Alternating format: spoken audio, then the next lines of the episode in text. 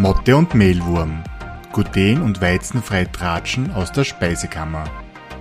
Von und mit Martina und Ria, zwei Diätologinnen und Produktentwicklerinnen, die genauso wie die Motte und der Mehlwurm verliebt sind in alternative regionale Backzutaten. Sie plaudern aus dem Mehlkästchen mit Tipps und Tricks rund um eine gluten- und weizenfreie Ernährung auf Österreichisch. Herzlich willkommen, liebe Hörerinnen und Hörer, zu unserer neuesten Folge. Hi, liebe Ria. Hallo Martina, wie geht es dir denn heute? Danke, geht gut. Mir kommt nur vor, die Zeit verfliegt.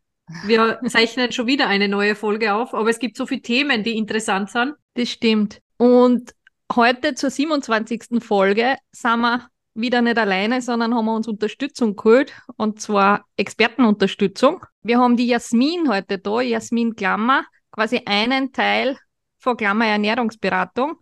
Aber ich würde sagen, herzlich willkommen, Jasmin. Erzähl uns doch du gleich am besten, wer du bist, beziehungsweise wer ihr seid, was ihr macht und auch gerne ein bisschen über dich, also was so deinen Alltag momentan auch noch ein bisschen auf den Kopf stellt.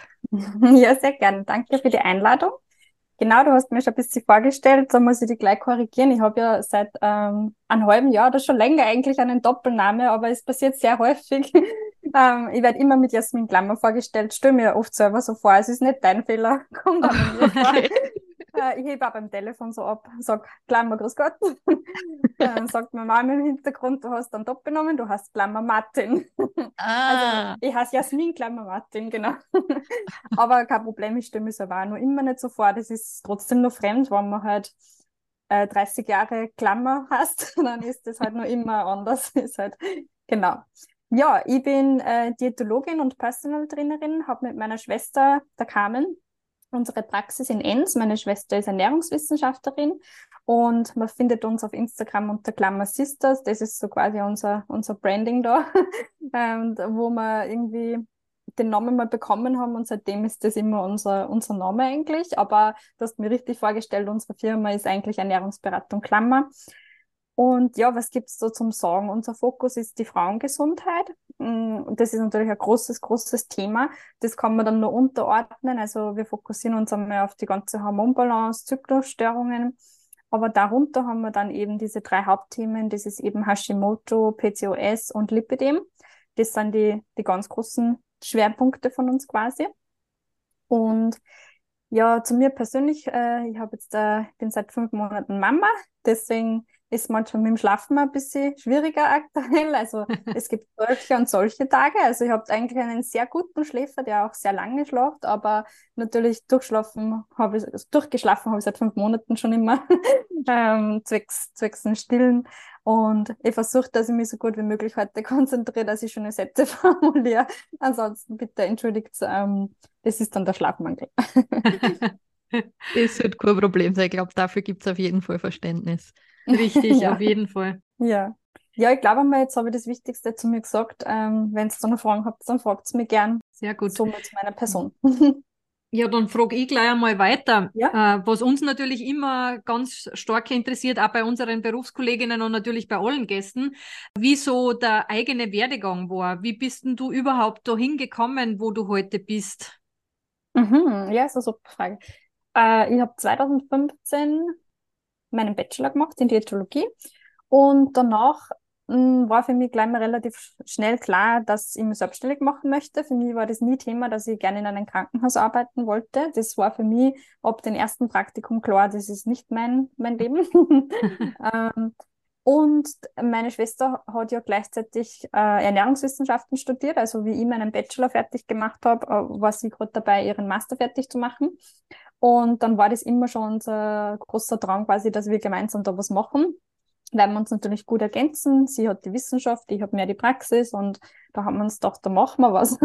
Und das haben wir dann relativ schnell immer gemacht. Wir haben aber beide dann natürlich noch woanders gearbeitet, weil wir nicht von Anfang an gleich uns da voll reinstützen äh, wollen haben, beziehungsweise haben wir uns halt nicht getraut, ganz ehrlich. Ähm, also Hut ab von allen, die das gleich voll machen. Ja. Und ja, das Ziel war aber schon immer eigentlich nur selbstständig zu sein. Also mein Ziel war eigentlich nie, dass ich sage, ich mache das nebenbei ein bisschen. Für mich war von ersten Tag klar, Ähm, ich mag das, dass ich ein eigenes Unternehmen habe, dass ich selbst die Frau bin und nicht, ähm, ja, nicht, nicht für jemanden anderen arbeiten muss. Und ja, das haben wir dann ein paar Jahre so dahin gemacht und dann eigentlich, ich glaube, nach, äh, ich glaube, vier Jahren oder so habe ich mich dann einmal traut, dass ich gesagt habe, so, ich kündige jetzt meinen Job und ich bin jetzt äh, nur Vollzeit selbstständig. Also, man, wie kann man eigentlich sagen, man ist nur Vollzeit selbstständig? Ja. Man ist eigentlich ja immer, immer gibt's was zum tun. Genau, und ja, mm, was ich bei viel bemerke, und das lernt man halt auch alles im Studium nicht und war bei mir nicht anders, wie ich mich selbstständig gemacht habe, da waren wir natürlich einmal Experten für alles, weil jeder glaubt ja, jetzt kommst du aus dem ja. Studium raus und du kennst ja überall aus und du, du kannst alles. ähm, das heißt, wir haben da ja gar keine Nische gehabt am Anfang, sondern wir waren halt einfach ja, halt, wie es halt so alle Kolleginnen am Anfang Das ganze Thema Ernährung, die ja, ganze genau. Aber es ist ja auch so, aus. es ist ja auch so, man ist ja vollgestopft mit Wissen und kennt sich überall ungefähr gleich gut aus, weil man es ja, ja gelernt hat. Es ist nur vielleicht so, dass man Interessen hat in dem einen oder anderen Gebiet. Ja, na, natürlich. Also man, man hat das natürlich alles gelernt und so, das ist klar. Aber das, äh, der Unterschied ist halt natürlich, wie, mit der Erfahrung erstens einmal bist du in der Praxis besser und halt, du kannst einfach nicht bei allen Gebieten Experte sein, das, das geht genau. einfach nicht. Mhm. Und ja, irgendwie relativ schnell hat sich dann für uns immer herauskristallisiert, dass wir schon lieber mit Frauen arbeiten. Entschuldigung, alle Männer, die da jetzt zuhören. ähm, dass das halt für uns einfach eine schönere Arbeit war. Bei uns ist sehr oft aufgefallen, dass das häufigste Problem bei den Frauen eigentlich ist, dass die so eine niedrige Lebensqualität haben, weil es halt einfach immer Dauerdiäten machen und immer das Gewicht so im Vordergrund steht und die meisten viel zu wenig essen und ja, eigentlich eine Dauerdiät aus ihrem Leben machen. Mhm. Und da war uns dann das Anliegen, dass wir das eigentlich einmal ein bisschen angehen. Und somit hat sie dann am Anfang einmal ja, war unser Thema dann eher halt Frauen und, und Gewichtsmanagement für Frauen auf eine, auf eine Weise, dass die nicht in so einer Dauer-Diätschleife drinnen sind. Und ja, ich selbst habe Hashimoto und Lipidem. Und es ist sehr mhm. häufig so, die Patienten, die Lipidem haben, haben Hashimoto oder auch umgekehrt, die Hashimoto haben, haben Lipidem. Also das ist so, so ein Kreislauf. Und ja, demnach äh, habe ich mich natürlich selber da sehr viel fortgebildet, auch international, äh, wobei Lipidem kann man sich leider noch nicht so gut fortbilden, aber da habe ich das Glück gehabt, dass ich mit einem, mit einem Arzt zusammengearbeitet habe, der mir sehr viel gelernt hat und das Thema ist ja, finde ich, erst seit ein paar Jahren ein bisschen präsenter und wie ich Oder dass es wirklich zum Thema wird, weil geben mm, tut es ja. ja schon länger, aber es wird genau. auch wirklich das Thema behandelt, ja. Ja, voll. Und das war vorher nicht wirklich, mm, ja, da haben viele noch gar nicht gewusst, was das ist, wie ich das schon beraten habe, weil ich, wie gesagt, mit einem Arzt zusammengearbeitet habe, der mir wirklich unglaublich viel gelernt hat. Also das Wissen, was mir der weitergegeben hat, das findet man gar nicht so in Büchern und so. Der hat halt einfach, ja, jahrzehntelang Erfahrung gehabt und ja, dann mit meinem Hashimoto, das war halt auch so, das ist erst relativ spät diagnostiziert worden. Das heißt, meine Schilddrüse war dann schon relativ weit zerstört, weil halt vorher irgendwie keiner draufgekommen ist. Und somit habe ich mich natürlich dann da auch sehr viel damit beschäftigt, okay, was kann man da machen? Das Internet ist ja voll mit Informationen. Dann habe ich mich da auch weitergebildet. So sind einmal diese zwei Kernthemen dann entstanden, dass ich, dass ich mich auf das fokussiert habe, dass das meine Nische quasi war. Und PCOS ist dann deswegen dazu gekommen, weil sehr viele Lipidem-Patienten nämlich auch PCOS haben. Und das war für mich, wie da das erste Mal Patientin zu mir gekommen ist, ich glaube, das war 2018 oder so, ähm, oder 17 vielleicht, äh, hat die zu mir gesagt, ja, sie hat PCOS. Und da war das für mich so, pff, was ist denn das? Ähm, das habe ich im Studium überhaupt noch nicht gehört. Also Frauengesundheit war ja im Studium sowieso, ich glaube, das ist jetzt schon besser, aber jedenfalls, wie ich studiert habe, war das ähm, nie wirklich ein großes Thema. Und dann haben wir mir gedacht, ja, ich habe da jetzt überhaupt keine Ahnung, ich kenne mich da überhaupt nicht aus. Und somit äh, habe ich mich dann da mal eingelesen, habe mal geschaut, was gibt es da für Studien. Mittlerweile gibt es eh schon sehr viele Studien. Habe verschiedene Bücher gelesen, wobei da muss man ja auch sagen, da sind halt die einen so und die anderen so. Da kann man sich mhm. natürlich was mitnehmen oder auch denken, okay, das macht keinen Sinn. Dann habe ich mich wieder international auch weiter fortgebildet und somit ist dann das auch noch zu meinem dritten ähm, großen Thema geworden, dass das jetzt quasi diese drei Sachen sind. Und das ist eben aus diesem Grund, weil halt eigentlich das alles miteinander fließt. Sehr viele, die auch PCOS haben, haben auch Hashimoto. Also das macht irgendwie schon Sinn, dass das alles, ähm, dass ich halt mich bei allen drei Sachen jetzt spezialisiert habe. Genau. So hat sich das ergeben. Und ja, genau. Jetzt äh, sind das unsere unsere Spezialgebiete und mit meinen zwei Kolleginnen, das ist jetzt eine neue Firma, die ich noch gegründet habe, mit der Katharina Kühtreiber und der Stephanie Barth habe ich jetzt eine Firma noch gegründet, die Fem Academy, wo wir jetzt eben anbieten mhm. für Berufskolleginnen, dass, dass sich in dem Thema Frauengesundheit weiterbilden können, weil da gibt es im österreichischen Raum oder eigentlich im ganzen Dachraum ja auch noch gar nicht so viel. Und da hat jeder von uns bietet quasi zu seinen Spezialgebieten dann Vorträge an oder Ganztagesseminare. Und das ist jetzt noch dazugekommen, genau. Perfekt. Also absolut nicht langweilig. Ja. Mhm. Nein, äh, mir wird nicht fad. Also ich nutze jede Zeit, wenn mein Sohn schläft. Ja. Sehr gut. Du, jetzt ganz kurz noch, du, wir sind schon sehr tief eigentlich drinnen in dem Thema. Äh, mhm. Äh, vor allem diese drei Eckpfeiler von, von deinem äh, Beratungsfokus. Magst du vielleicht noch ganz kurz erklären, was eben hinter diesem Äh, BCOS, also das polyovare äh, zyklische oder polyzyklische Ovar-Syndrom, jetzt, dass mhm. ich es richtig außerbringe, steht oder auch was beim Hashimoto so ganz Grundpfeiler sind oder wie man das erkennt, was da das, das Problem auch eigentlich ja, ist. Ja. Oder ja, auch ja, gern zum Lipödem. Also einfach ein bisschen detaillierter, weil unsere Zuhörerinnen ja tatsächlich vielleicht gar nicht in dem Bereich, aus der Nische kommen, sondern aus dem gluten- und weizenfreien Setting. Kann natürlich sein, dass da die eine oder andere dabei ist, weil ja tatsächlich auch Hashimoto und Zöliakie äh, mhm. gar nicht so weit voneinander weg sind. Aber mhm. das, glaube ich, hilft ganz gut, wenn du das ganz knackig vielleicht beschreiben kannst, was, was mhm. da die, Sehr dahinter gerne, steckt. Ja. Genau, PCOS ist ein polyzystisches Ovar-Syndrom und da, da ähm, ganz früh hat man das auch genannt, quasi das ist der Diabetes der Eierstöcke. Äh, was da, da passiert ist, dass meistens, also ich sage es wirklich, dass er meistens ist wichtig zu wissen, dass meistens da Zysten auf den Eierstöcken sind, aber das kann man eigentlich, sind es medizinisch gesehen gar nicht Zysten, aber das heißt halt so. Aber eigentlich sind es Follikel, die halt wo der Eisprung nicht stattgefunden hat und dann bleibt halt, bleiben immer diese Follikel auf dem Eierstock über. Also in Wahrheit sind das gar nicht Zysten, aber es heißt einfach halt polyzystisches Ovar-Syndrom, aber es hat nichts mit einer anderen Zyste zum tun. Viele Frauen haben ja mal eine Zyste, zwei Zysten, deswegen hat man nicht gleich PCOS. Ähm, grundsätzlich hat man dann da sehr viel kleine Bläschen, so kann man es auch nennen, Bläschen auf dem Eierstock.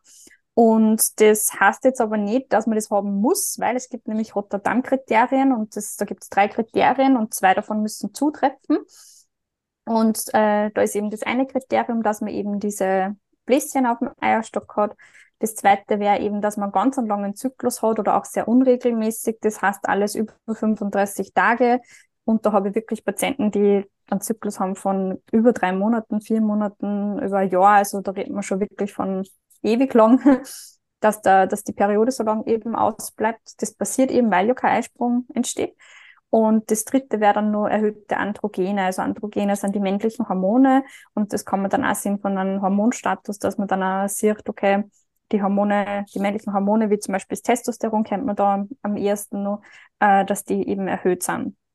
Das sind die drei Kriterien und eben wenn man zwei davon erfüllt, dann äh, kriegt man somit die PCOS-Diagnose. Und was damit einhergeht, ich habe ja vorher schon gesagt, man hat ja früher genannt, den Diabetes der Eierstöcke, ist, dass schon 90 Prozent dann auch eine Insulinresistenz haben. Äh, das ist ganz häufig, weil einfach das entsteht durch dieses erhöhte Testosteron, das korreliert dann mit dem Insulin. Dann kann es eben sein, dass mehr Bauchfett eingespeichert wird und deswegen kann das Insulin dann nicht so gut wirken. Also das ist ein Teufelskreislauf und somit äh, kommt es dann zur Insulinresistenz. Genau. Dann vielleicht, was man da noch dazu sagen kann, da, äh, ein weiteres Merkmal, was man vielleicht von außen sieht, ist auch oft die, die männliche Behaarung, dass man im Gesicht eben eine männliche Behaarung hat. Meine ich jetzt nicht ein bisschen Damenbart, was ja viel haben, sondern wirklich äh, schon eher mehr Behaarung oder auch bei der Brust äh, mehr dunkle Haare und so. Das ist vielleicht einmal so ein Merkmal. Ähm, es, es hat jetzt nichts mit den Rotterdam-Kriterien zu tun, sondern halt, das ist ein Merkmal, das entsteht durch das erhöhte Testosteron. Genau, das wäre mein PCOS. Dann Lipidem ist eine Stoffwechselerkrankung, also da bildet sich das äh, oder vermehrt sich das Fett krankhaft weiter. Also krankhafte Fettvermehrungsstörung ist das quasi. Und das ist nicht so, dass man jetzt so da sagen kann, okay, du hast jetzt einfach dich wenig bewegt und halt sehr viel gegessen und dann, dann nimmt man halt zu, sondern das ist eigentlich wirklich eine genetische Erkrankung. Wo, und wenn das dann ausbricht, dann vermehrt sich das Fett krankhaft weiter. Da hat man dann quasi einen Schub oder mehrere Schübe. Und das kann man jetzt da gar nicht so äh, einfach selber aufhalten. Also das ähm, vermehrt sich dann krankhaft.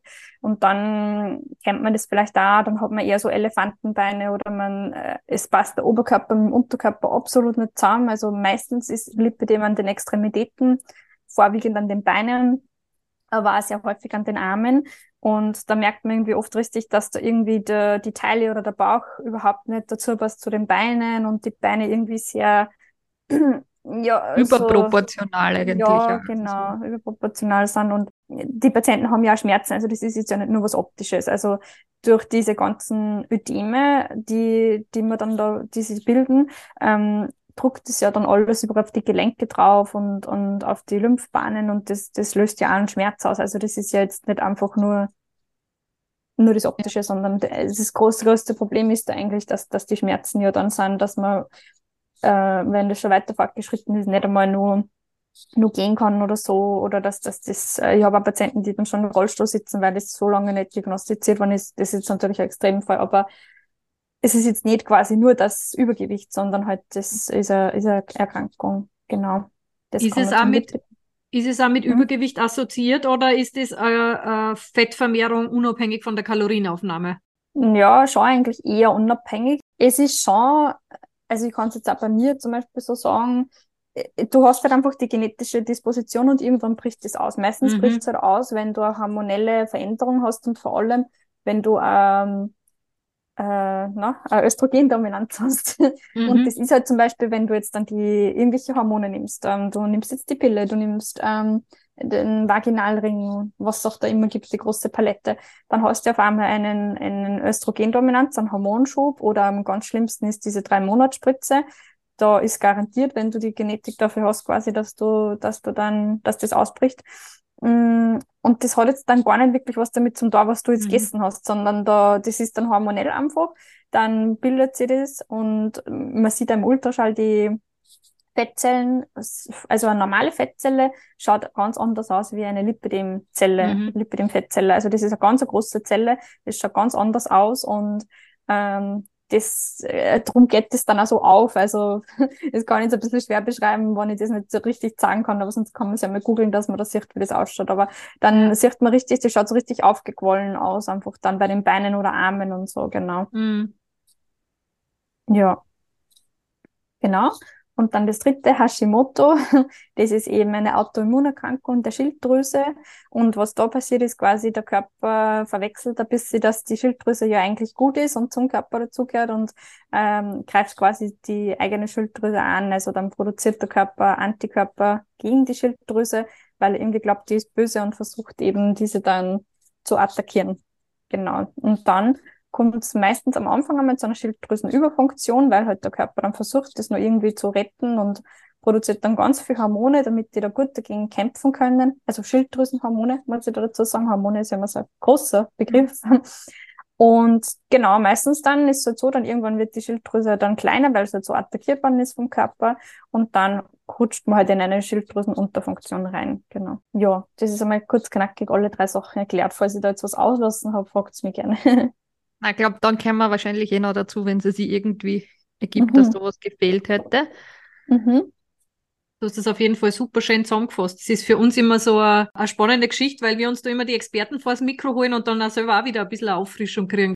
Ja. ja vor allem auch so schön kompakt, weil lesen mhm. kann man ja viel, aber bis man das dann so einen Punkt hat, ist es dann immer, also extrem wertvoll. Ja, vielen ja. Dank dafür. Danke. Und gerade ja, beim Hashimoto ist, glaube ich, ein ganzer, also die anderen Sachen, ich weiß gar nicht, wie häufig die, die Erkrankungen überhaupt sind, PCOS oder eben auch mhm. Lipödem, ist das, ist das recht häufig? Ja, man sagt eigentlich bei allen witzigerweise jede zehnte Frau, wobei Aha. man schon davon ausgeht, dass die Dunkelziffer halt sehr hoch ist, weil mhm. wie viele Patienten haben zum Beispiel gar nicht Lipidem diagnostiziert, weil halt die werden immer als übergewichtig und faul und fett abgestempelt einfach. Ja. Und kurz gesagt, ähm, und äh, das ist leider genauso wie, also diese Wortwahl ist leider so, wie es dann von den Ärzten äh, an die mhm. Patienten weitergegeben wird. Darum habe ich es jetzt auch extra so gesagt. Und mhm. äh, sehr viele kämpfen ja dann ewig lang mit dem Gewicht und, und da passiert halt dann einfach auch nichts, weil halt, äh, weil ja das äh, genetische Sache einfach ist und weil halt da da muss man mit den Schub entgegenwirken. Nur halt, das wird nicht passieren, wenn ich halt einfach weiter extrem Diät mache, sondern dann habe ich ja vermutlich nur mehr Schübe, weil ich halt dann einfach den Körper nur mehr Stress versetze. Mhm. Also es haben so viele, die dann einfach als übergewichtig eingestuft werden und haben aber eigentlich Lipidem. Okay. Also man sagt jede zehnte Frau, aber ich bin mir sicher, es hat sicher jede sechste Frau oder so, wenn ich, mhm. wenn ich ehrlich bin, ja. Mhm. Und bei den anderen ist es eigentlich auch so, man sagt auch, 10% PCOS ist eigentlich die häufigste äh, Erkrankung bei Frauen, also Stoffwechsel oder halt Endokro ja, Stoffwechselerkrankung bei den Frauen, zwecks den Hormonen halt und ähm, Hashimoto sagt man eigentlich auch 10 Prozent. Das ist bei allen so 10 Prozent eigentlich, aber ich bin mir sicher, dass viel mehr sind, dass die Dunkelziffer bei allen eigentlich sehr hoch ist. Ja. ja. Na, vor allem gerade die Schilddrüse macht ja zum Beispiel mhm. auch ganz andere Symptome oder unspezifische Symptome, die wird man dem ja oft gar nicht zuordnen. Also da denke ich mhm. auch wirklich ein in so Themen wie äh, Angstzustände oder wirklich auch psychische Belastungen, wo man vielleicht auch gar nicht im ersten Step zu einem Endokrinologen geht, sondern da ja, geht man ja. zu einem anderen Arzt. Also es dauert oft total lang, ja, bis eine Diagnose wirklich gestellt wird. Ja, ja, das kann ist natürlich kann auch sehr schade. Ja. Mhm. Ja, man geht ja nicht gleich zum Endokrinologen, weil die meisten Kinder mit dem Begriff ja gar nichts anfangen, sondern du gehst bei Beschwerden einmal zum Hausarzt und bis du dann um, zum richtigen Arzt weitergeleitet wirst, sozusagen, das dauert dann wahrscheinlich. Mm, ja, Kann ja, und dann äh, sind ja oft die Symptome, gerade jetzt bei einer Unterfunktion, okay, man, man merkt vielleicht, man hat ein bisschen Verstopfung, man ist müde, man hat vermehrt Kopfschmerzen. Das sind so Sachen, das ähm, hält man mhm. ja jetzt nicht gleich dann Ganz genau, ja. da was zu, weil man ja denkt, ja, wie oft sind wir müde, wie oft haben wir Kopfweh, wie oft sind wir erschöpft. Ähm, das ist ja nichts, also was Gängiges, nichts so Spezifisches jetzt eigentlich, ja. Mhm. Oder nicht gleich Handlungsbedarf in Richtung Schilddrüse gegeben Ja, genau. Das kann ja viele Ursachen haben. Oder halt man halt einfach nicht gut geschlafen kann. Natürlich was Simples auch sein, aber mhm. genau.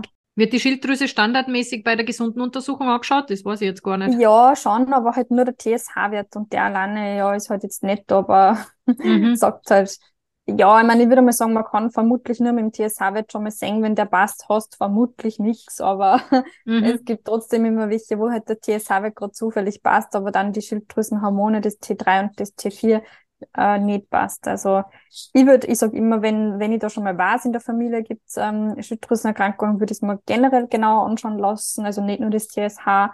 Und ja, äh, ansonsten leider wird immer nur TSH bei der gesunden Untersuchung angeschaut. Mhm. Ist sicher jetzt kein schlechter Richtwert, einmal um viele, vieles rauszufiltern, aber halt, ja, es kann sowas auch bei mir lang und unentdeckt dann halt bleiben, weil halt der TSH-Wert eh passt. Also mhm. das ist leider lang so, ja. Wenn man jetzt halt von der Theorie quasi der einzelnen Erkrankungen hin zur Praxis geht, ist man ja bei euch mit diesen quasi Erkrankungen sehr gut aufgehoben. Aber wie, mhm. wie schaut's jetzt aus? Wie kommt man überhaupt zu euch? Beziehungsweise wie schaut dann eine Beratung aus, eine Therapie? Wie ist so der typische Weg, den man geht, wenn man quasi an eure Türen klopft? Ja, also wenn man Erkrankung hat, das werdet, werdet ihr sicher schon von allen Kolleginnen gehört haben, die sie da interviewt hat, dann brauchen wir natürlich eine ärztliche Zuweisung. genau, dann kommen die mit dieser Zuweisung zu mir. Man kann sie bei uns online einen Termin dann vereinbaren oder Terminanfrage senden und das kann man dann entweder einen Termin online machen oder in der Praxis. Und dann fangen wir mal an mit dem Erstgespräch. Das dauert meistens mal maximal eine Stunde. Und da schauen wir uns dann einmal die Befunde auch an, die vom Arzt mitgegeben worden sind. Besprechen mal, wie, wie sind die Symptome, was ist, ist da die Problematik, dann Ernährungsanamnese vor Ort und dann schauen wir uns mal an, was da, ja, wie groß die Baustelle ist, was man machen kann äh, und versuchen dann halt individuell so gut wie möglich da einen Weg zu finden. Äh, wir schreiben keine Ernährungspläne oder so, sondern wir versuchen das so persönlich wie möglich abzustimmen auf die Patienten und damit dieser alltagstauglich ist, dass die die Patienten jetzt nicht äh, am Montag äh, Mittag eine Lasagne essen müssen und am Abend einen griechischen Salat, sondern dass die mit Bausteinen gut selber sie die, die Mahlzeiten zusammenstellen können und dass das halt einfach auch funktioniert, genau. Und dann halt je nachdem nach Symptomen oder nach Blutbefunden eventuell auch noch Nahrungsergänzungsmittel, wenn da Mängel sind. Das kann mhm. natürlich auch noch zusätzlich Sinn machen und da schaue ich schon immer sehr drauf, gerade bei Erkrankungen. Es sind ja, glaube ich, bei 95 Prozent Mängel eigentlich vorhanden.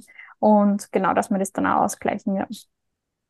Und wie lange so eine Therapie dauert, kann man wahrscheinlich auch nicht wirklich sagen, oder? Ja, das ist unterschiedlich, weil es kommt ja darauf an, wie, wie ist das Essverhalten, wie eingefahren ist da irgendwas, wie, wie stark sind die Symptome, wie viel hat man vielleicht eh schon selbst umgeändert, äh, weil man schon sich gut eingelesen hat und da gute, gute Quellen gefunden hat, zum mhm. Beispiel. Mhm. Ähm, ja, das ist, das ist schwierig. Also ich würde mal sagen, die meisten Patienten betreuen wir schon einige Monate. Ich habe auch Patienten, die betreue nur kurz, vielleicht mal für drei Monate. Dann habe ich aber auch Patienten, die betreue für über ein Jahr oder so. Das ist wirklich, es ist so schwer zu sagen. Es kommt halt voll darauf an, was die Ausgangssituation ist, ja. Mhm. Also wie schaut dann so ein Tag bei dir aus? Hast du da quasi am Vormittag Beratungen oder sind die auch zeitlich an die, die Patientinnen flexibel gestaltbar, sprich, mhm. dass die, wenn die am Abend erst nach Hause kommen, oder wie, wie teilt ihr euch das denn ein, damit das für alle ja. Beteiligten gut passt? Also, äh, grundsätzlich äh, habe ich immer sehr viel, also man muss jetzt unterscheiden zwischen jetzt, äh, jetzt bin ich Mama und wie ich noch keine Mama war, aber ich habe auch schon vorher immer sehr viel Abendtermine gemacht, weil halt natürlich das für die meisten am besten ist, dass sie halt sagen, sie arbeiten bis vier oder fünf und machen halt Abendtermine. Also bei mir ist schon häufig so, äh, dass ich oft bis um 20 Uhr oder so gearbeitet habe, weil, weil das halt für die meisten Patienten auch gut war und für mich eigentlich auch nicht schlecht, weil ich bin eh kein Morgenmensch, ich habe nicht die größte Freude, wenn ich schon um 8 Uhr morgens eine Beratung habe. Ich habe ein paar Patienten, die gerne um 8 Uhr morgens eine Beratung haben, die natürlich um 8 Uhr einen Termin bekommen, aber vor 8 Uhr gibt es bei mir gar keinen Termin, weil das, das äh, da bin ich nicht aufnahmefähig, einfach das funktioniert nicht. Ansonsten habe ich schon so gehabt, es gibt natürlich dann ja Patienten, die halt auch selbstständig sind oder die halt ähm, oder Kranken, Krankenpfleger sind, die halt dann oft eher am Vormittag auch Termine brauchen, also die dann noch eine Nachtschicht haben. Also die Termine gängen sehr stark nach, nach dem Patienten. Bei mir ist momentan jetzt so, dass ich nur in der Früh arbeite, also es gibt um 8 Uhr einen Termin oder äh, dann erst ab, ab Nachmittag ähm, ja, so ab 4 Uhr würde ich sagen oder 5 Uhr, ähm, weil dann mein Mann eben auf unseren Sohn schauen kann oder halt an manchen Tagen arbeite ich dann auch untertags und bin dann bei meinen Eltern, aber ich mache aktuell nur Online-Beratungen, weil einfach für mich das jetzt ein bisschen zeitaufwendiger ist, in die Praxis zu gehen. Mhm. Aber meine Schwester bietet äh, weiterhin nur in, in der Praxis an und aber online. Genau, also mein Alltag ist momentan ein bisschen anders natürlich wie vorher, weil jetzt da kann ich, muss ich halt natürlich auch das an meinen Sohn anpassen, genau. Das ist aber auch ein bisschen immer der Vorteil jetzt, wenn man selbstständig ist, dass man sich das schöner einteilen kann, oder? Also sprich, ja. man kann, man, man ist nicht komplett weg, immer je nachdem, was einem besser liegt. Manche sind in der Karenz ja komplett weg von dem Thema und dann kommen sie zurück und du bist eigentlich immer am aktuellen Stand, weil du irgendwie immer weiter tust, sozusagen. Ja. Ja, das kann man so und so sagen, das ist recht, ja. Also für mich, ich, ich finde es super. Viele sagen aber dann zu mir, ähm, meistens Frauen, sind ganz erschrocken, dass ich schon arbeite und das höre ich dann einmal mit so einem Unterton, na, du arbeitest schon, na, der armes Kind quasi. Ähm, ich glaube nicht, dass man sonst sehr viel ausmacht, wenn ich äh, zwei Beratungen am Tag oder so mache. Es ist ja nicht so, dass ich den ganzen Tag arbeite. Mm. Und für mich ist das eigentlich auch ein super schöner Ausgleich. Ich arbeite total gern und das ist dann für mich ein bisschen so ein Me-Time, wo ich jetzt einmal Zeit ohne Kind kurz verbringe und Zeit mit meinen Patienten und das ist für mich so schön, dass ich dann denen helfen einfach auch kann und, und ja, das ist eine sehr erfüllende Arbeit für mich. Also für mich, ich konnte mir es gar nicht vorstellen, dass ich sage, ich arbeite da ja gar nicht. Mhm. Ich habe aber durchaus Kolleginnen und Freundinnen, die halt sagen, boah, das ist die schönste Zeit gewesen, ein Jahr einfach nicht in irgendein Büro reinzugehen, keine E-Mails zu checken und denen das voll taugt. Also ich glaube, das ist ein bisschen wie halt der Charakter ist. Für mich wird das absolut nicht gehen. Ich bin ein bisschen so ein Macher halt. Ich, ich mache das gern und natürlich bin ich ja 100% Mama und, und das mache ich natürlich auch ganz gern, aber halt einfach für mich braucht da ein bisschen den Ausgleich dazu, genau. Mhm. Und ja, genau, man kann es dann natürlich auch selbst einteilen, aber wahrscheinlich, wenn du ja wo angestellt wärst, dann würdest du jetzt eher ja Karenz mal machen. Also dann gibt es eh nichts zum Einteilen. Mhm. genau. Für unsere Hörerinnen und Hörer natürlich auch sehr interessant. Wo begegnet euch im Speziellen die glutenfreie Ernährung oder die weizenfreie Ernährung allgemein? Hm, ja, das begegnet man wöchentlich sehr häufig. Äh, das ist eigentlich auch ja, wenn man es im Internet googelt, häufige Therapie bei PCOS, auch bei Hashimoto. Bei Lipidem kommt es hin und wieder vor, aber ich würde sagen nicht so häufig. Am gängigsten ist sicher bei PCOS und Hashimoto, da kommt mir das sehr häufig unter. Ich habe tatsächlich ganz wenige Patienten, die zu mir kommen wegen Zöliakie, zwecks der glutenfreien Ernährung, sondern das ist meistens eben eh Hashimoto-Patientin, PCOS-Patientin, hat das wohl im Internet gelesen und macht das jetzt so und ja, so kommen die dann zu mir, genau. Aber du sagst jetzt, so kommen sie zu dir, da kommt es da unter. Was sagst du jetzt allgemein zur glutenfreien Ernährung bei Hashimoto zum Beispiel? Bei Hashimoto würde ich sagen, es hat sicher seine Berechtigung, würde ich mal sagen, weil halt, ja, die, die Genetik halt sehr ähnlich ist mit Zöliakie oder halt es haben sehr viele Zöliakie-Patienten Hashimoto, es haben sehr viele Hashimoto-Patienten Zöliakie. Ich würde es jetzt aber nicht einfach als Standardtherapie sehen, dass man sagt, man ist glutenfrei bei Hashimoto. Ich habe durchaus Patienten, da hat das Sinn gemacht, ähm, wo man vielleicht dann auch feststellen können haben, okay, da dürfte vielleicht eine Glutensensitivität vorliegen, aber das ist ja keine strikte glutenfreie Ernährung. Also ich würde mal sagen, glutenarme Ernährung kommt man häufig unter bei Hashimoto, wo es einen Sinn machen kann. Aber ich habe auch sehr viele Patienten, bei denen das überhaupt gar keinen Sinn macht. Also ich finde, das muss man ein bisschen individuell betrachten, wie halt bei jeder Ernährungstherapie, bei jedem Patienten. Und aber absolut würde ich es nicht als, als Standardtherapie sehen, dass man einfach sagt, äh, ja, du hast Hashimoto, dann ist glutenfrei und dann passt der wieder alles, ja. Das ist aber tatsächlich, wenn man so das Internet durchforstet und du, du beschreibst das ja, dass die Betroffenen tatsächlich schon mit der, mit dem Versuch oder mit der Idee zu dir kommen, mhm. dass man sagt, dass nur weil es bei jemandem, so wie es du schön beschreibst, weil es kann ja zufällig noch eine Glutensensitivität da sein zu dem Hashimoto mhm. und dort hat das gut funktioniert, soll es nicht so sein, dass jeder Betroffene, der auf Social Media vielleicht eine große Präsenz hat, dann erzählt, ah, Hashimoto, das Einzige, was hilft, ist eine glutenfreie Ernährung zum, oder eine glutenarme mhm. Ernährung. Wir sind da halt sehr happy immer und das ist unser ganz wichtig oder das sehen wir als Auftrag, dass man tatsächlich, bevor man anfängt, sie wirklich glutenfrei, strikt glutenfrei zu ernähren, eine Diagnostik einfach macht, eine saubere. Ja, ja, ja. Weil wenn es Zöliakie und weil das eben so eng gekoppelt ist, Hashimoto und der Zöliakie, damit das nicht irgendwie verschwimmt und ich kann dann keine saubere Diagnose mehr stellen. Das sollte halt auf keinen Fall sein. Das mhm, ist auch ja. das, wo wir einfach auch uns oft genug ärgern, wenn wir Social Media aufmachen und dann ist da wieder der nächste pseudowissenschaftliche Online-Kongress oder Kurs, wo man sagt, für deine Darmgesundheit ist das Allerbeste, wenn du die glutenfrei ernährst und außerdem mhm. sind die Hashimoto-Betroffenen da auch gleich mitversorgt. Mhm. Das sehen wir tatsächlich etwas kritisch, wo man sagen, für jeden, wo es passt, wo ich sage, okay, da ist zwar keine Zöliakie, aber es ist ein Hashimoto und dem geht es besser, weil er Glutensensitivität hat, unbedingt.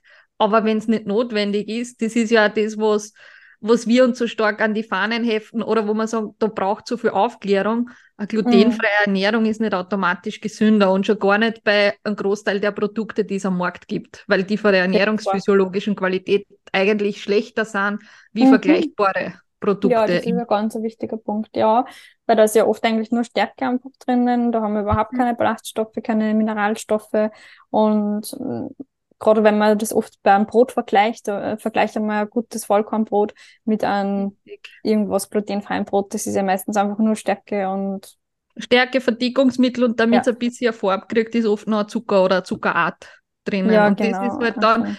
beim besten Willen kann das nicht vernünftiger sein, wie ich ernähre mich mit, wie du schon gesagt hast, mit einem vollwertigen Brot, wo ich sage, ich habe wirklich Ballaststoffe, Mineralstoffe drinnen. Und das sind halt Dinge, wo uns tut das Herz tatsächlich weh, wenn wir da diese, diese Postings sehen oder wenn wir da sehen, dann mhm. die nächste Story, der erzählt, das Leben ist so viel besser, weil ich mich jetzt glutenfrei ernähre. Ja, wenn es notwendig ist, glaube ich das sofort und dann ist es tatsächlich mhm. so. Aber diese Abklärung ist halt ganz, ganz wichtig, weil nichts schlimmer wie das, ich verschleiere Zöliakie und ernähre mich glutenarm, habe vielleicht keine Symptomatik und schädige meinen Darm nachhaltig, weil ich mich ja eh glutenarm ja, ja. Mhm. Ja, und das Thema ist, glaube ich, oft, weil du angesprochen hast, denen geht es ja dann besser manchmal, wenn sie sich glutenfrei ernähren oder halt sagen dann, sie haben mehr Energie. Da finde ich ja spannend zu beobachten, es hat ja oft gar nicht mit dem was zu tun, dass sie jetzt glutenfrei essen, sondern Bewusster die essen ja dann ganz anders, weil mhm. wenn ich, wenn ich mir anschaue, wie die meisten von meinen Patienten essen oder halt jeder, der halt so vielleicht jetzt sie nicht die Zeit nimmt, sie was mitzunehmen in die Arbeit oder keine Möglichkeit hat, da ähm, was Vollwertiges zu essen von einem Restaurant oder Mensa oder so, was auch immer. Äh, nicht Mensa, das war's bei den Studenten, wie heißt es bei uns? Betriebskantinen oder so, ja. äh, genau, Kantine essen, dass man halt dann äh, isst man ja oft einfach nur schnell mal ein Weckerl. Und äh, das Thema, ich würde jetzt gar nicht sagen, ein Weckerl ist schlecht, sondern das Thema ist ja dann das, viel ähm, essen ja in der Früh schnell ein Weckerl, kauft man sich schnell was beim Bäcker, während man auf dem Weg in die Arbeit ist. Mittag habe ich auch keine Zeit, ähm, dann ist ich halt auch schnell ein Weckerl. Und ja, am Abend freut es mich dann auch nicht kochen und dann esse ich halt auch Jausen am Abend. Und mhm. dann habe ich halt drei am Tag schnell äh, Weckerl und so gegessen. Wie gesagt, nur mal, es ist nicht schlechter Brot, aber die, die Sache ist halt die, dass das ja oft überhaupt nicht dann vollwertig ist, weil dann ist das oft ein Gebäck entweder nur alleine, das heißt, die ist nur Kohlenhydrate, oder ich habe vielleicht auch Scheiben Käse drin, ja toll, aber das ist dann nicht so viel Eiweiß, dann habe ich kein Gemüse dabei oder kein Obst und deswegen ist ja dann das Problem, dass man nur hauptsächlich Kohlenhydrate isst, dann schnelle Kohlenhydrate. Deswegen hat man halt auch schnell wieder einen Blutzucker Anstieg und Abstieg. Und das ist ja das Thema oft. Also gar nicht jetzt zweimal jetzt auf einmal glutenfrei ist, sondern was ja dann da dazu kommt, dann kann ich nicht schnell mal beim Bäcker was holen, weil Ganz dann genau, ja. ja das da nicht. muss ich mir vernünftigerweise was vorkochen, was mitnehmen mhm. und das schaut dann ganz anders aus. Das ja, und daher ja dann oft, wow, jetzt habe ich mal, dann habe ich mal was mit Hirse gemacht und dann habe ich mal ein Quinoa gekauft und das mhm. habe ich vorher gar nicht gegessen und weil dann schaut man mal, was ist eigentlich glutenfrei? Ah ja, das kommt die essen, das und mhm. dann einmal geht's los. Oder viel ähm, steigen ja dann von Nudeln um auf Hülsenfrüchte-Nudeln. Das ist ja ganz was anderes. Also da habe genau. ich Eiweiß drin, da habe ich Ballaststoffe drinnen.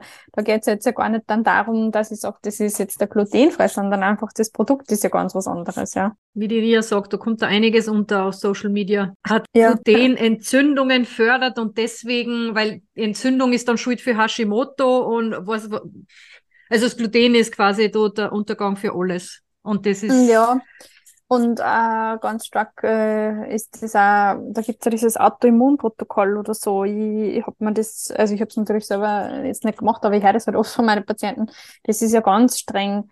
Ich glaube, da darfst du dann auch keine Eier essen, keine Milchprodukte, also irgendwie kann man irgendwas und ja sehr mhm. viel Obst und Gemüse darf man dann auch nicht essen. Also Aha ja, da bist du dann irgendwie eh schon ganz arm. Und das ist aber eigentlich eins, der, glaube ich, ein Programm, das kostet eigentlich einige hundert Euro oder Dollar, halt 500, 600 Dollar oder so. Und das ist ähm, was, was sehr viele Patienten von mir dann auch irgendwie machen, weil sie es halt irgendwo sehen beim Influencer. Mhm. Und, und dann eigentlich am Ende des Tages, ja, musst du halt voll viel Nahrungsergänzungsmittel nehmen, kannst nochmal voll wenig essen. Die Nahrungsergänzungsmittel musst du ja nehmen, weil du kommst ja mit dem wenigen Essen gar nicht mhm. auf deine Vitamine und was du alles brauchst. Und ja, die kommen dann zu mir und ja, jetzt wissen sie eigentlich nicht mehr, was sie halt nur essen sollen. ja. Na, und du hast das vorher schön gesagt. Wenn ich dann in so ein extremes Hungern oder in so eine Diät eingehe, wo der Körper ständig nur versucht, den Mangel auszugleichen oder das aufrechtzuerhalten, äh, entsteht ja noch viel mehr körperlicher Stress, was ja genau diese Autoimmunreaktionen oder auch die anderen äh, hormonellen Schwankungen befeuert. Also macht es ja nicht mhm. besser, sondern im Gegenteil treibt es noch viel mehr an. Und das ist dann weit schwieriger, da wieder rauszukommen. Gleichzeitig verstehe ich natürlich, wenn ein Leidensdruck da ist, wenn es einem nicht gut geht, kein Wohlbefinden da ist, dass man alles Mögliche versucht, dass das wieder hergestellt wird. Aber da heißt es ja. halt wirklich auf die Qualität von dem, was anboten wird, zu schauen. Richtig, mhm. weil äh, solche, solche Programme werden ja meistens so angepriesen, dass du ja dein Hashimoto heilen kannst und dann, mhm. Äh, so heißt es immer, reverse your Hashimoto, also dass das quasi wieder umkehrst, du hast dann nicht mehr diese Erkrankung und ähm, das ist halt einfach nicht möglich mit einer Autoimmunerkrankung. Also mhm. Wichtig. äh, ja, es ist halt medizinisch nicht möglich, ja. Dass da nicht härter durchgegriffen wird, das denken wir uns wirklich sehr, sehr oft. Also ja, bei, das, weil du, ja. das ist ja Körperverletzung eigentlich. Erstens einmal ist Irreführung, Täuschung und Körperverletzung im Endeffekt. Aber mhm, wir können eh nur aufklären. Richtig, ja. Das ist unsere ja, große ja, Aufgabe. Machen, ja. Mhm, du hast recht, ja. Du, aber gibt's jetzt auch für die anderen beiden Steckenpferde von euch irgendwelche schnellen Tricks oder Tipps, die du jetzt unseren Hörerinnen äh, empfehlen könntest? Für Lipödem oder auch für PCOS? Ja, du meinst das auf die Ernährung hin oder was? Genau, genau? auf die also, Ernährung okay. allgemein. Weil genau. Da, da habe ich es gleich wieder so groß gedacht. du kannst da gern allumfassend, also du, du bist ja auch bei der Bewegung äh, oder in der mhm. Bewegung gut bewandert, also was man jetzt vielleicht einmal schnell umsetzen kann. Also mal grundsätzlich bitte am allerwichtigsten einmal eine Diagnose holen. Ich habe so viele, die dann sagen, ja, sie glauben, sie haben das, was jetzt auch immer, ob jetzt PCO oder Lipidem. Also geht zu einem gescheiten Arzt, holt sich eine Diagnose wenn der, der Arzt irgendwie für euch komisch war oder da die Diagnose nicht, also als das nicht richtig vorkommt, dann holt sich eine zweite Meinung ähm, das ist immer was, was ich empfehle, weil oft ist es halt so, gerade beim Lipidem, es gibt leider sehr viele Ärzte, die sehr fettfeindlich sind, äh, die halt dann solche Aussagen treffen wie so, naja, Lipidem ist jetzt eine neue Trinkkrankheit, sie ist, ist ja kein mhm. Lipidem, sondern du bist halt fett und faul, das ist das Gängigste, was ich her quasi, ja, da ist halt weniger, mach halt mehr Sport, beweg dich halt einmal. Ähm, ja, dann würde ich halt zu einem anderen Arzt gehen. Mhm. Also würde ich von einem anderen nur eine Diagnose holen und nicht jetzt da im Internet schauen, was hat da wer und ja, das kommt bei mir auch, sondern wirklich, ich hole mir da eine Diagnose. Und dann ist das Wichtigste, dann lässt man sich mal aufklären von Arzt, was gibt's für Therapiemöglichkeiten. Bei Lipidem gibt's zwei Therapiemöglichkeiten. Das ist die konservative Therapie, wo man mal schaut, ähm, dass man Lymphdrainagen macht, um das, das wieder ein bisschen besser in die Gänge zu kriegen, dass man Kompressionen tragt. Und die andere ähm, Möglichkeit wäre dann eben eine operative Therapie, ähm, was jetzt eigentlich laut den neuesten Studien äh, die einzige kurative, also heilende Therapie ist, dass man wirklich sagt, man saugt diese kranken Fettzellen ab. Also man kann mit der Ernährung und mit dem Sport durchaus auch was machen. Was ich aber dazu sagen möchte, man kann ein Lipidem so nicht heilen. Du kannst mhm. versuchen, das besser in den Griff zu bekommen, die Schübe besser in den Griff zu bekommen oder weniger Schmerzen zu haben, indem du mehr in die antientzündliche Ernährung reingehst ähm, und auch schaust, hast du irgendwelche Mängel, diese Mängel auszugleichen. Aber du kannst nicht ähm, da irgendwie jetzt da sagen, ich heile mein Lipidem mit irgendeiner Ernährung oder so. Also das ist immer wichtig. Mm, und beim Sport ist dann wichtig, dass man da nichts macht mit, ähm, wo, wo man irgendwie Erschütterungen hat. Genau. Äh, so, wäre zum Beispiel in dem Fall gar nicht gescheit. Ich also, habe nicht verstanden, nochmal bitte. Normales Laufen wäre in dem also, Fall Laufen, gar nicht ja, weil ich halt, ja. Mhm. Laufen, Reiten oder so Springen halt, ist der Seilspringen und solche Sachen. Mhm. Also das ist jetzt alles nicht empfohlen, weil dann kann es nämlich sein, dass dann halt einfach die, der, der Druck halt noch größer ist, der dann aufgebaut wird auf diesen Themen und dass sich das dann nur mehr vermehrt und dann hat man halt nur mehr Schmerzen. Und da mhm. grundsätzlich mhm. würde ich nichts machen, wo ich Schmerzen dabei habe. Ich habe viele Patienten, die machen irgendwas, weil es halt. Ja, der Arzt hat ja gesagt, ich bin faul, ich soll mich mehr bewegen, dass das ja, besser genau. Und nachher tue ich das halt auch mit wirklich Schmerzen oder mit einem Leidensdruck wahrscheinlich. Ja, und beim Laufen verbrennt man halt viel Kalorien her halt mhm. halt und deswegen ist halt das super, ja. Also es sollte halt nichts sein, wo man halt äh, Schmerzen hat, genau.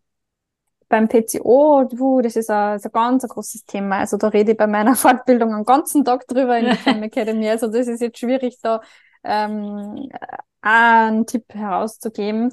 Ich meine, das Wichtigste finde ich immer, dass man abklären lässt bei PCOS, ob man eine Insulinresistenz hat. Und das wird leider sehr häufig nicht gescheit gemacht. Also dann wird halt nur geschaut, ja, wie ist der Langzeitzucker oder wie ist nur der nüchtern Blutzucker. Und das mhm. ist halt ja nett, aber das sagt ja nicht dafür aus, ob mein Körper genug Insulin produziert und ob es wirken ja, kann. Da ist es so richtig. differenziert, das muss man sich wirklich genauer anschauen. Ja. ja, also da muss man das Insulin sich auch anschauen und nicht nur den Blutzucker und das Verstängen findet.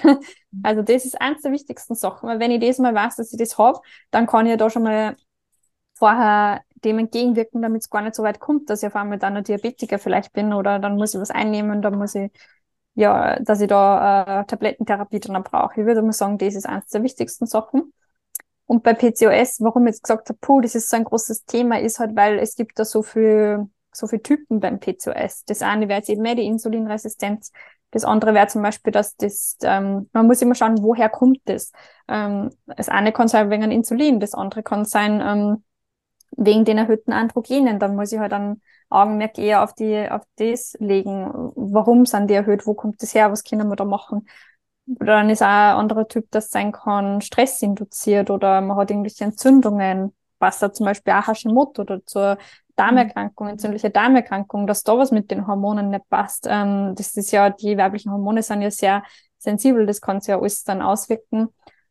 Und das letzte wäre dann eh noch genau eigentlich grundsätzlich Schilddrüsenerkrankungen können sie da auch auswirken. Das heißt jetzt, da habe ich da vier große Spektren und bei jedem muss ich schauen, okay, was können wir da machen? Und deswegen kann man da schlecht auch grundsätzliche mhm. Empfehlung die grundsätzlichste Empfehlung ist einfach, mach da, okay. lass da gescheite Befunde machen, mhm. lass da alles anschauen, was ist deine Ursache. Mhm. Also Ursachenhebung ist das Wichtigste bei PCOS, ja. Ja.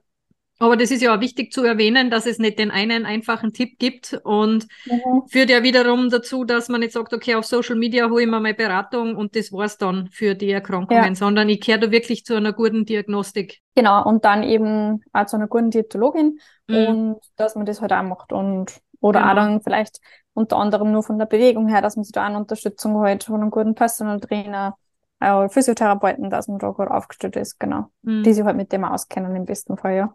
Ja, Aber zusammengefasst kann man sagen, es gibt jetzt nicht klassisch äh, einen wissenschaftlichen Beleg oder Leitlinien, so wie es es halt, wie du es gesagt hast, bei der Zöliakie gibt, dass man sich glutenfrei, streng glutenfrei ernähren soll, sondern es ist alles sehr individuell. Oder hättest Ja. du irgendwo einen, einen wissenschaftlichen Zugang zu, zu so Themen, dass das wirklich äh, ein Ansatz ist, eine Standardtherapie-Empfehlung?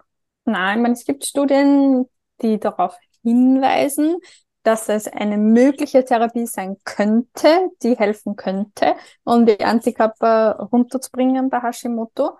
Aber ja, ich meine, eh, wenn bei einer Studie rauskommt, es könnte sein und man muss mehr untersuchen, dann ist ja das kein wissenschaftlicher Beleg. Dann sind das einmal Oder Hinweise. Dass man gleich sagt, das ist Standard. Genau.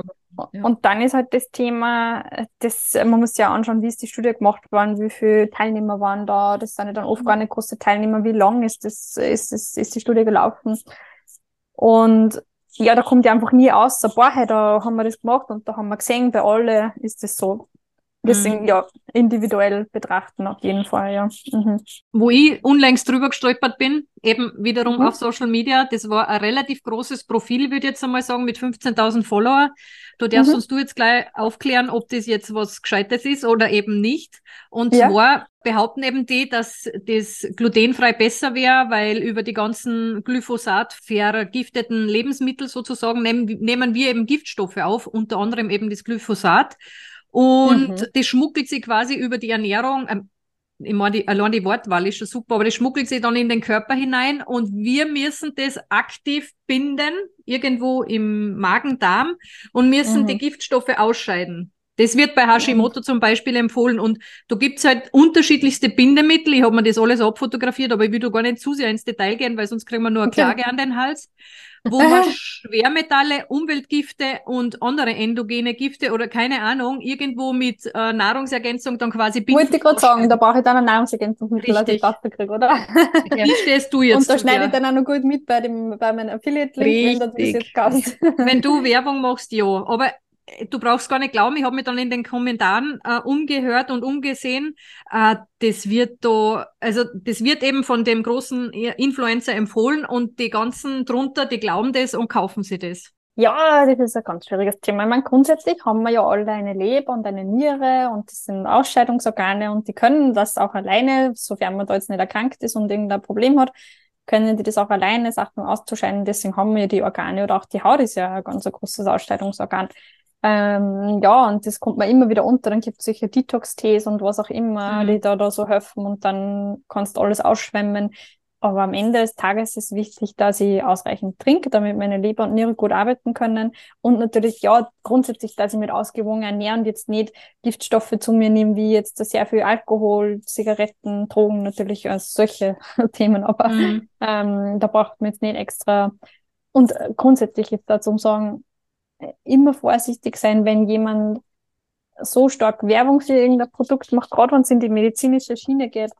Nahrungsergänzungsmittel, da würde ich immer vorsichtig sein, weil die, die kriegen ja dafür Zeit. Also, Absolut, ja. Und was man, Ähm. das weiß man vielleicht so als Laie auch nicht, aber als äh, medizinische Fachkraft, so wie es wir als Diätologen auch sind, ist es Mhm. uns ja in Wirklichkeit gar nicht erlaubt oder auch ein Arzt darf eigentlich keine Werbung für Ja. Produkte machen.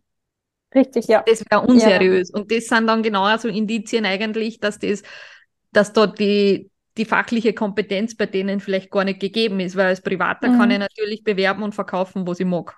Mhm. Mhm. Voll, ja. Und ein bisschen Ja. mit Hausverstand, glaube ich, an die Sache herangehen. Wenn man sich überlegt, wir haben Giftstoffe im Körper und dann gäbe es ein Mittel, die die Giftstoffe so einfach binden und ausscheiden, immer, das wäre ja super.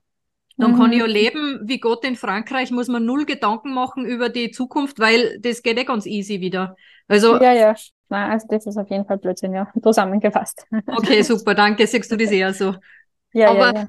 Das ist gleich ein guter Anlass, weil ihr habt ja auf eurer Website auch, also ihr bietet auch Online-Programme an, Ja. wo Mhm. eben das ganzheitlich eben auch Ernährung, Bewegung und eben aber halt auch wissenschaftlich fundiert oder einfach relevante Mhm. Fakten gebracht werden. Ähm, magst du vielleicht kurz erzählen, was ihr da anbietet oder was man bei euch machen kann oder sich anschauen kann? Ja, für alle unsere drei Spezialgebiete haben wir jeweils ein Online-Programm, beziehungsweise bei Lipidem haben wir zwei Programme. Bei Lipidem haben wir das Post-OP-Programm. Das ist eben wirklich auf das ausgelegt für die Zeit nach der OP. Ähm, das ist auf vier Phasen aufgebaut, also eben damit man sich nach der OP nicht gleich übernimmt und man muss dann bei jeder Phase auf was anderes auch achten. Da geht es nicht nur um die Ernährung, sondern auch sehr stark um die Bewegung eigentlich ähm, was man da machen kann, um den Körper zusätzlich nur zu unterstützen. Und dann gibt es das acht Wochen Intensivprogramm. Das ist eigentlich, kann man jederzeit machen, außer nicht gleich nach einer OP. Das ist ein intensiveres Programm, wo aber auch der Fokus eigentlich wieder mehr auf der Bewegung liegt. Also es sind schon Rezepte auch dabei und Ernährungstipps und so weiter und ganzheitlich. Das ist kein Diätprogramm, aber der Fokus ist da eigentlich mehr auf die Bewegung auch. Dann haben wir das Hashimoto-Programm. Ähm, da ist auch wieder beides, also Ernährung und Training. Auch eben sind sehr viele Trainingsvideos dabei. Äh, ich würde jetzt nicht sagen, man muss ein Hashimoto-freundliches Training machen, aber halt einfach, dass, dass man da trotzdem ein bisschen in die richtige Richtung geht, beim, um die Schilddrüse zu unterstützen. Und genau, dann äh, sind da sehr viele Videos dabei, die aufklären auch über, über die Ernährung, über Nahrungsergänzungsmittel, äh, Gluten und Milch und Alkohol und was da alles gibt. Äh, genau. Und dann haben wir noch das PCOS Lifestyle Programm. Das ist eben für PCOS-Patientinnen, wo auch, wie schon bei allen anderen Programmen, wieder beides Thema ist, also Ernährung und Bewegung.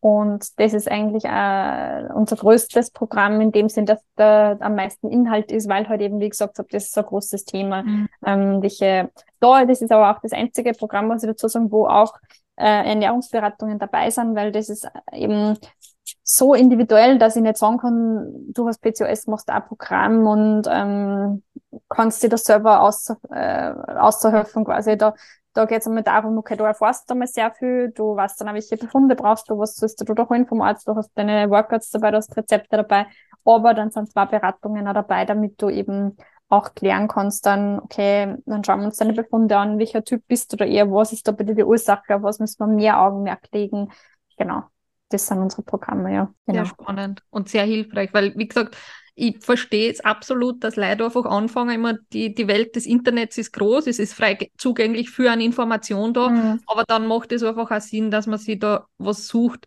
was wirklich fundiert ist und darum extrem mhm. genial, solche Programme und dann gekoppelt mit der individuellen Beratung.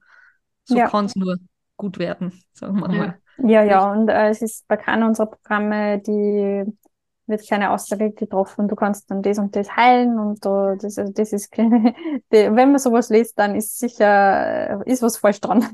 Mhm. Ja, genau. Wir haben jetzt schon ja. über negative Influencer gesprochen. Ja. Gibt es denn äh, welche, die du empfehlen könntest? Also ob das jetzt Influencer sind oder Blogs oder Homepages, egal zu Lipödem, PCOS Hashimoto oder Hashimoto, genau. Hm.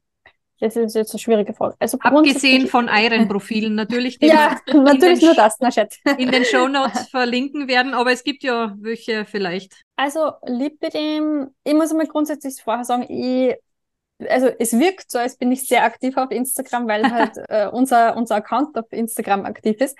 Aber ich habe selbst keinen privaten Instagram-Account und ich, meine Instagram-Zeit ist eigentlich wirklich tatsächlich nur der Business-Account da zu posten, die Nachrichten zu beantworten und ich schaue wirklich sehr, sehr wenig Instagram von anderen Leuten. Das ja. ist aber vorweg. Deswegen ist es für mich schwierig, da jetzt Empfehlungen zu geben, weil ich da nicht so viel Zeit investiere, da äh, herumzuschauen. Aber Lipidem finde ich ganz gut. Äh, da gibt's die Lipidem Klinik Hamburg. Ich glaube, dass das Instagram eh so irgendwie heißt, Lipidem Hamburg, Lipidem Klinik Hamburg ah, es müsste die nachschauen, aber wenn man es wenn man's, wenn man's schaut, findet man sicher. Die haben, ich kann kurz selber schauen, aber die haben sehr viel Aufklärung auf ihren Instagram-Account. Nicht jetzt nur in die Richtung, man muss operieren gehen und so, sondern auch sehr viel, wie ist das mit hormoneller Einnahme und so und ein Lied bei dem Klinik Hamburg, so heißt es ja, ja. Genau, ich habe es auch gerade Ist ein sehr großer Account, die haben 22.000 Follower und wenn man da so schaut, ja, das ist ihre Heilungszeit nach einer OP, wie schaut das eben aus, äh, wenn man Hormone einnehmen will, also die haben da ganz viel, viel Sachen. Die machen immer wieder so Q&A-Sachen in einer Story. Mhm. Lipidem-Tipps. Ich meine, mm, mit der Ernährung muss ich sagen, da sind manchmal Sachen dabei, wo ich mir denke, hm, das würde ich jetzt so nicht unterschreiben. Aber grundsätzlich ist eine gute Information über Lipidem, Mhm. ich. Die anderen zwar, da fällt mir jetzt eigentlich nicht wirklich was ein, weil, wie gesagt, ich schaue da nicht wirklich. Ähm, Aber hättest du Websites, die du sonst vielleicht auch betroffen, also in der Beratung oder was, wo du hin verlinkst? Hm, Na, jetzt eigentlich auch nicht wirklich. Also für P2S, da ist ein neuer äh, Dings, neue Richtlinien sind da rausgekommen, die kann man sich anschauen. Ähm, das sind internationale evidenzbasierte Richtlinien für, für PCOS, wie man das managen kann, aber das ist ein sehr großes Thema. Also das hat 260 Wahrscheinlich auch sehr medizinisch, was für, Für Fachexperten wahrscheinlich. Betroffene Ja, dann ein Ja. bisschen schwer zu lesen ist. Oder Ja, also das ist das Thema. Also ich persönlich informiere mich halt nur so. Also ich schaue jetzt Mhm. gar nicht bei anderen Instagram. Ähm, ja, also da kann ich sowas empfehlen. Und Hashimoto, glaube ich, da, da hat eine Kollegin ja eh von uns ein Buch auch geschrieben. Das hat sie mir einmal geschickt. Das habe ich mal ein bisschen gelesen. Das habe ich eigentlich auch ganz nett gefunden. Ich glaube, das ist von der Sabine Nussbaumer, wenn ich mich nicht recht Mhm, täusche. das kann sein. Kima auf jeden Fall in die Shownotes einpacken. Ja, das, das empfehle ich sonst da manchmal Patienten, wenn sie da selber noch gerne mehr lesen wollen oder so Mhm. drüber. Genau. Aber Instagram-Accounts, wie gesagt, ich bin da so absolut nicht aktiv eigentlich, auch wenn es so wirkt, aber nicht wirklich. Ist, glaube ich, ein, ein glückliches Leben, oder? Wenn man Instagram nicht hat, das passt schon so. Ja, ähm, weil äh, erstens einmal, es geht sehr viel Zeit drauf, die ich einfach nicht für sowas hergeben mag, weil wenn Mhm. ich nicht arbeite, möchte ich gerne jede Sekunde mit meinem Sohn verbringen und Ja.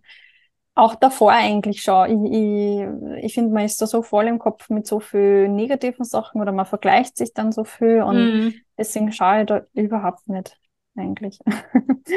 Und ja, das ist ein sehr freies Leben, das ist wahr, ja. Ja.